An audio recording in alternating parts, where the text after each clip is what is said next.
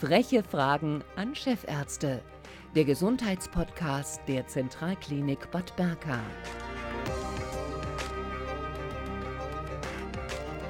Herzlich willkommen zu den frechen Fragen, die erste Folge nach Ostern 2022. Wir sind heute bei Dr. Eckhard Eigendorf, Chefarzt der Klinik für Onkologie und Palliativmedizin an der Zentralklinik Bad Berka. Guten Tag.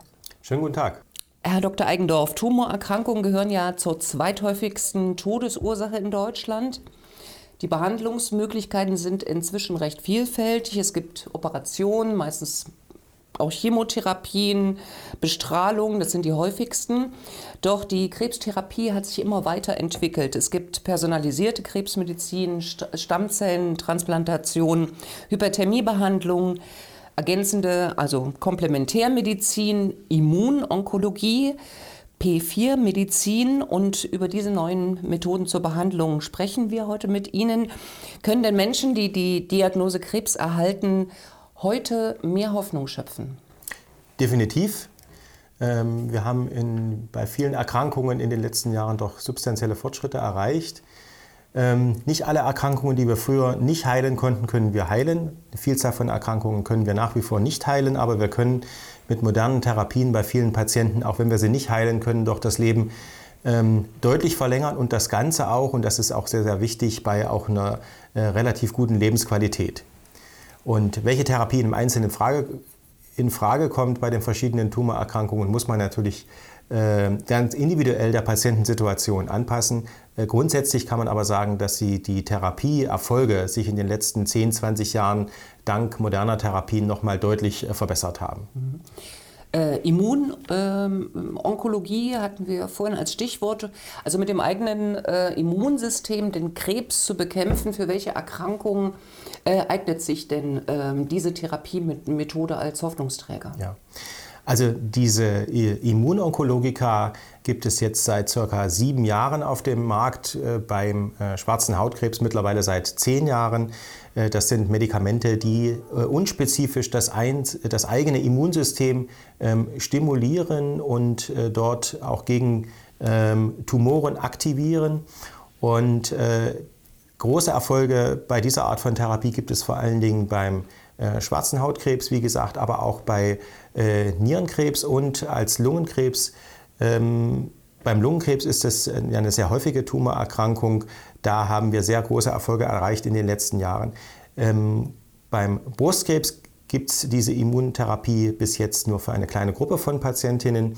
Beim äh, Dickdarmkrebs, was ja auch eine sehr häufige äh, Tumorerkrankung ist, tatsächlich auch nur für eine sehr kleine Gruppe von Patienten. Aber äh, diese Immuntherapeutika werden äh, mittlerweile auch bei einzelnen Patienten mit Tumoren des Magen-Darm-Traktes auch eingesetzt. Das heißt also, die Story, wenn Sie so wollen, geht weiter und ähm, je nach Erkrankung kann es eben auf viele oder auf wenige Patienten ähm, platziert werden und man muss bestimmte Untersuchungen machen, wo diese Immuntherapeutika gut wirken. Ähm, dafür gibt es mittlerweile Standards, aber da entwickelt sich auch tatsächlich die Studienlage beinahe monatlich weiter und es kommen immer neue Erkrankungen hinzu, die äh, einer Immuntherapie zugänglich sind. Mhm. Die molekularbiologische Vielfalt äh, von Krebs ist sehr, sehr groß. Äh, diese individuelle Therapieform gilt ja als Motor für eine generelle Veränderung des Gesundheitssystems. Wo sehen Sie Chancen und wie beurteilen Sie die Wirkung derzeit? Ja, also die ähm, individualisierte Therapie je nach auch ähm, genetischer Zusammensetzung des Tumors ist ja ähm, eine Therapieform, die seit etwa 20 Jahren diskutiert wird. Man hat äh, dann äh, immer wieder genetische Veränderungen bei Tumorerkrankungen gefunden und versucht, gegen spezifische genetische Veränderungen Medikamente zu entwickeln. Ähm, es gibt einen Teil von Erkrankungen, wo das sehr gut funktioniert, gerade bei ähm, bestimmten hämatologischen Erkrankungen, bei bestimmten Arten von Lymphdrüsenkrebs, wo man sehr gezielt spezifische genetische Veränderungen äh, therapeutisch ähm, angehen kann und dadurch auch die Erkrankung quasi zum Stoppen bringt durch eine, die Einnahme einer Tablette. Bei ähm, anderen sehr häufigen Tumoren äh, klappt das nicht so gut, weil äh, bestimmte Tumoren eben nicht nur über einen Mechanismus wachsen, sondern über ganz viele Mechanismen. Und da reicht die Blockade eines einzelnen Mechanismus nicht aus. Ähm, was wir haben, ist, dass es ähm, bei gerade hämatologischen Tumoren, also bei Lymphomen, dort Möglichkeiten gibt, dort gezielte Therapie zu machen, bei einzelnen Lymphomen auch und bei einzelnen soliden Tumoren, exemplarisch vor allen Dingen beim ähm, Lungenkrebs, wo es spezifische genetische Veränderungen gibt, die man äh, medikamentös mit einer so einer Art Schlüssel-Schloss-Prinzip mit, mit, mit ähm, Tabletten behandeln kann, wo die Wirkung sehr gut ist. Bei anderen Erkrankungen sind wir noch nicht so weit, aber der Trend geht tatsächlich dahin, dass man äh, bei auch gerade soliden Tumoren immer mehr versucht, auch die äh, Tumoren genetisch zu charakterisieren und äh, nach einem breiten Spektrum von Mutationen zu suchen, wo es Medikamente dagegen äh, gibt. Mhm. Trotz dieser enormen Fortschritte ähm, kann ja nicht jeder Krebs geheilt werden, also nicht äh, alle Krebserkrankungen. Und bessere Lebensqualität für die Betroffenen zu erreichen, ist das Ziel der Palliativmedizin. Wie haben sich denn die Möglichkeiten beim Erhalt der Lebensqualität und auch beispielsweise bei der Schmerzlinderung entwickelt? Also zunächst mal muss man sagen, dass die Palliativmedizin ähm, sich in den letzten 20 Jahren sehr gut entwickelt hat. Als ich anfing, Onkologie zu machen, gab es vielleicht eine Palliativstation in Thüringen. Und äh, die ähm, Behandlung von Patienten, die austherapiert in Anführungszeichen waren, erstreckte sich eben auf entweder onkologische Therapien oder auf hausärztliche Betreuung. Das hat sich wirklich wesentlich gebessert. Man versucht jetzt auch die ähm, Palliativmedizin bei Patientinnen und Patienten mit nicht heilbaren Erkrankungen bereits frühzeitiger in das Therapiekonzept mit einzubeziehen und sich auch schon frühzeitiger darum zu kümmern, dass äh, man nicht nur einseitig versucht, medikamentös was gegen die Tumorerkrankung zu machen, sondern auch begleitend was gegen die Symptome äh, zu tun, begleitend auch die, den Patienten ähm, psychosozial mit aufzufangen, sich um äh, ja, eine ganzheitliche Therapie zu kümmern. Und da hat die Palliativmedizin dort große äh, Fortschritte gemacht in den letzten Jahren. Das heißt, äh, wir haben jetzt in Thüringen ein flächendeckendes System, wenn Sie so wollen, an Palliativstationen und auch an ambulanten äh, Versorgungsmechanismen durch äh, ambulante Einsatzteams, die in jedem Winkel von Thüringen erreichen können und dort auch bei Bedarf einen Hausbesuch machen, äh, zur Symptomlinderung zur Verfügung stehen, beratend zur Verfügung stehen.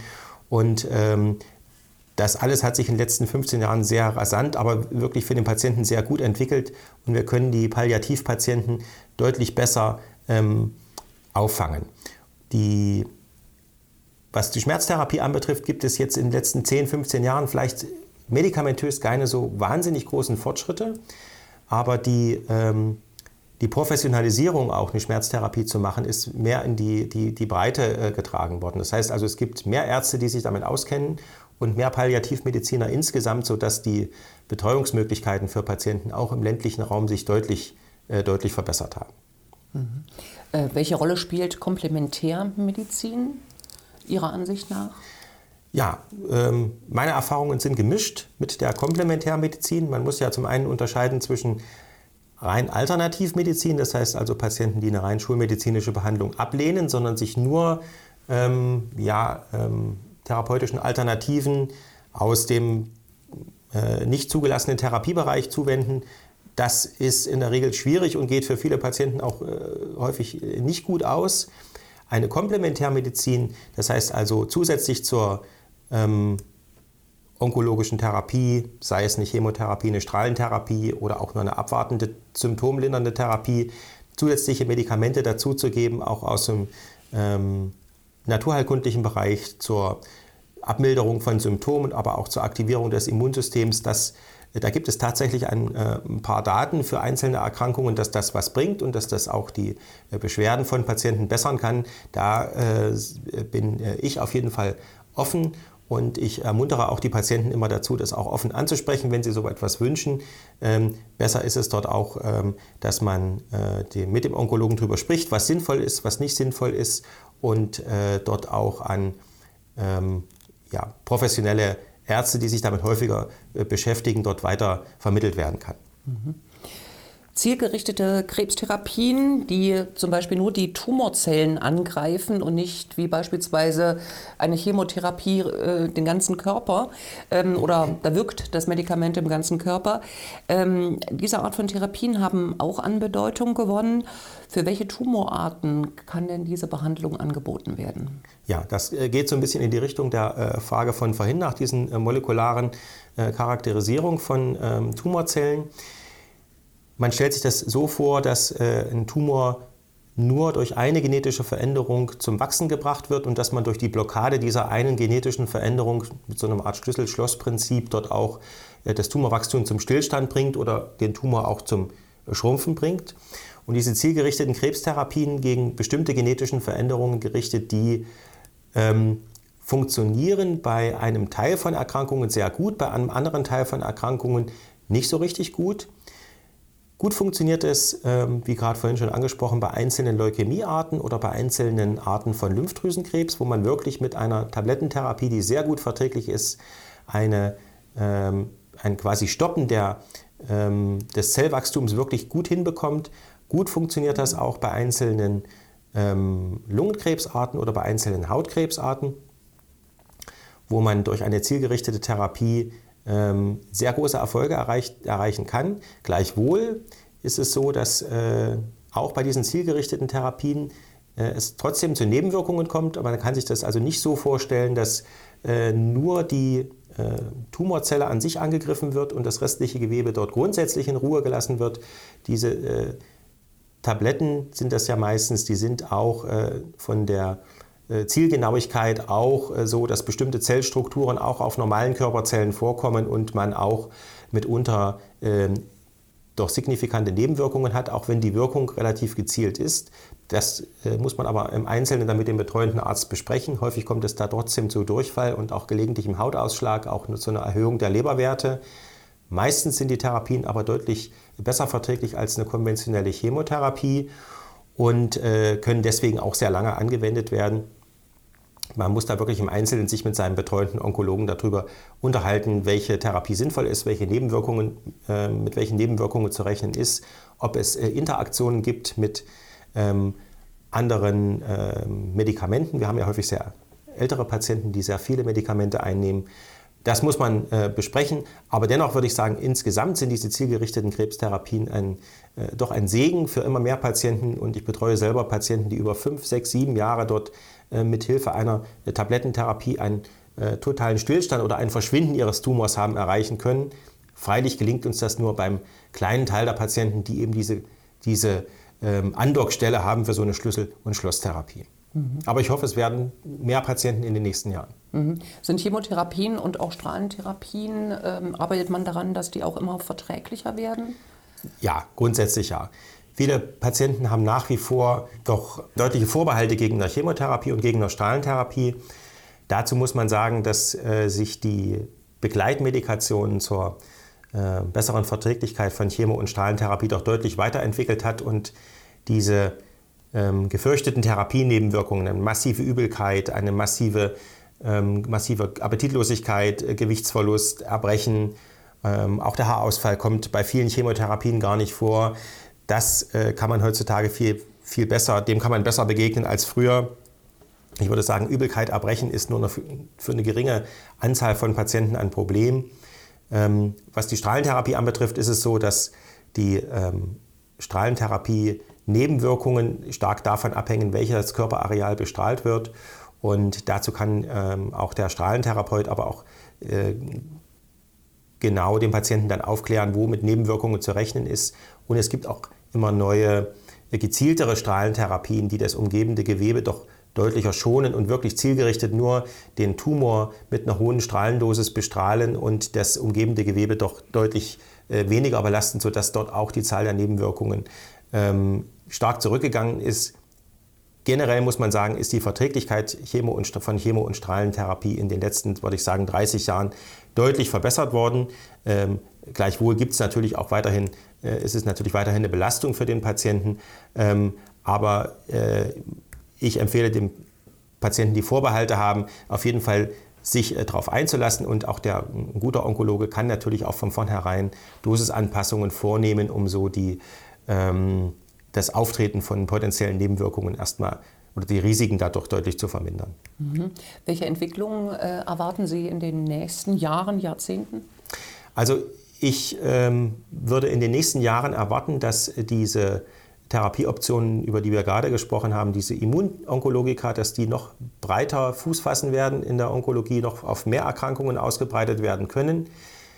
Meistens eher doch in Kombinationen mit anderen Therapien, vielleicht auch mit den zielgerichteten Therapien. Da denke ich auch, dass es, äh, man auch noch mehr Tumorerkrankungen finden wird, für die es gezielte Therapien gibt.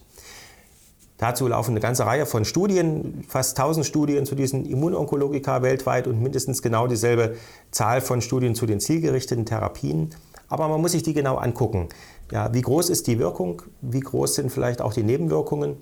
Ähm, da ist äh, nicht jede Therapie ein Riesenfortschritt und auch jede Therapie, was die Verträglichkeit anbetrifft, ein Riesenfortschritt. Und äh, nicht alles, was neu ist, muss unbedingt sehr viel besser sein. Trotzdem erwarte ich, dass diese vergleichsweise gut verträglichen Therapien doch äh, breiter, breiter aufgestellt werden, auf mehr Tumorerkrankungen anwendbar sind und dass die klassischen Chemo- und Strahlentherapien, zumindest die klassischen Chemotherapien, äh, da ähm, etwas weniger angewendet werden in den, in den, nächsten Jahren, weil die modernen Therapien mehr und mehr Fuß fassen werden. Mhm. Das war ein sehr hoffnungsvolles Gespräch. Herzlichen Dank. Herr Dr. Eigendorf, Chefarzt der Klinik für Onkologie und Palliativmedizin an der Zentralklinik Bad Berka. Danke. Herzlichen Dank auch.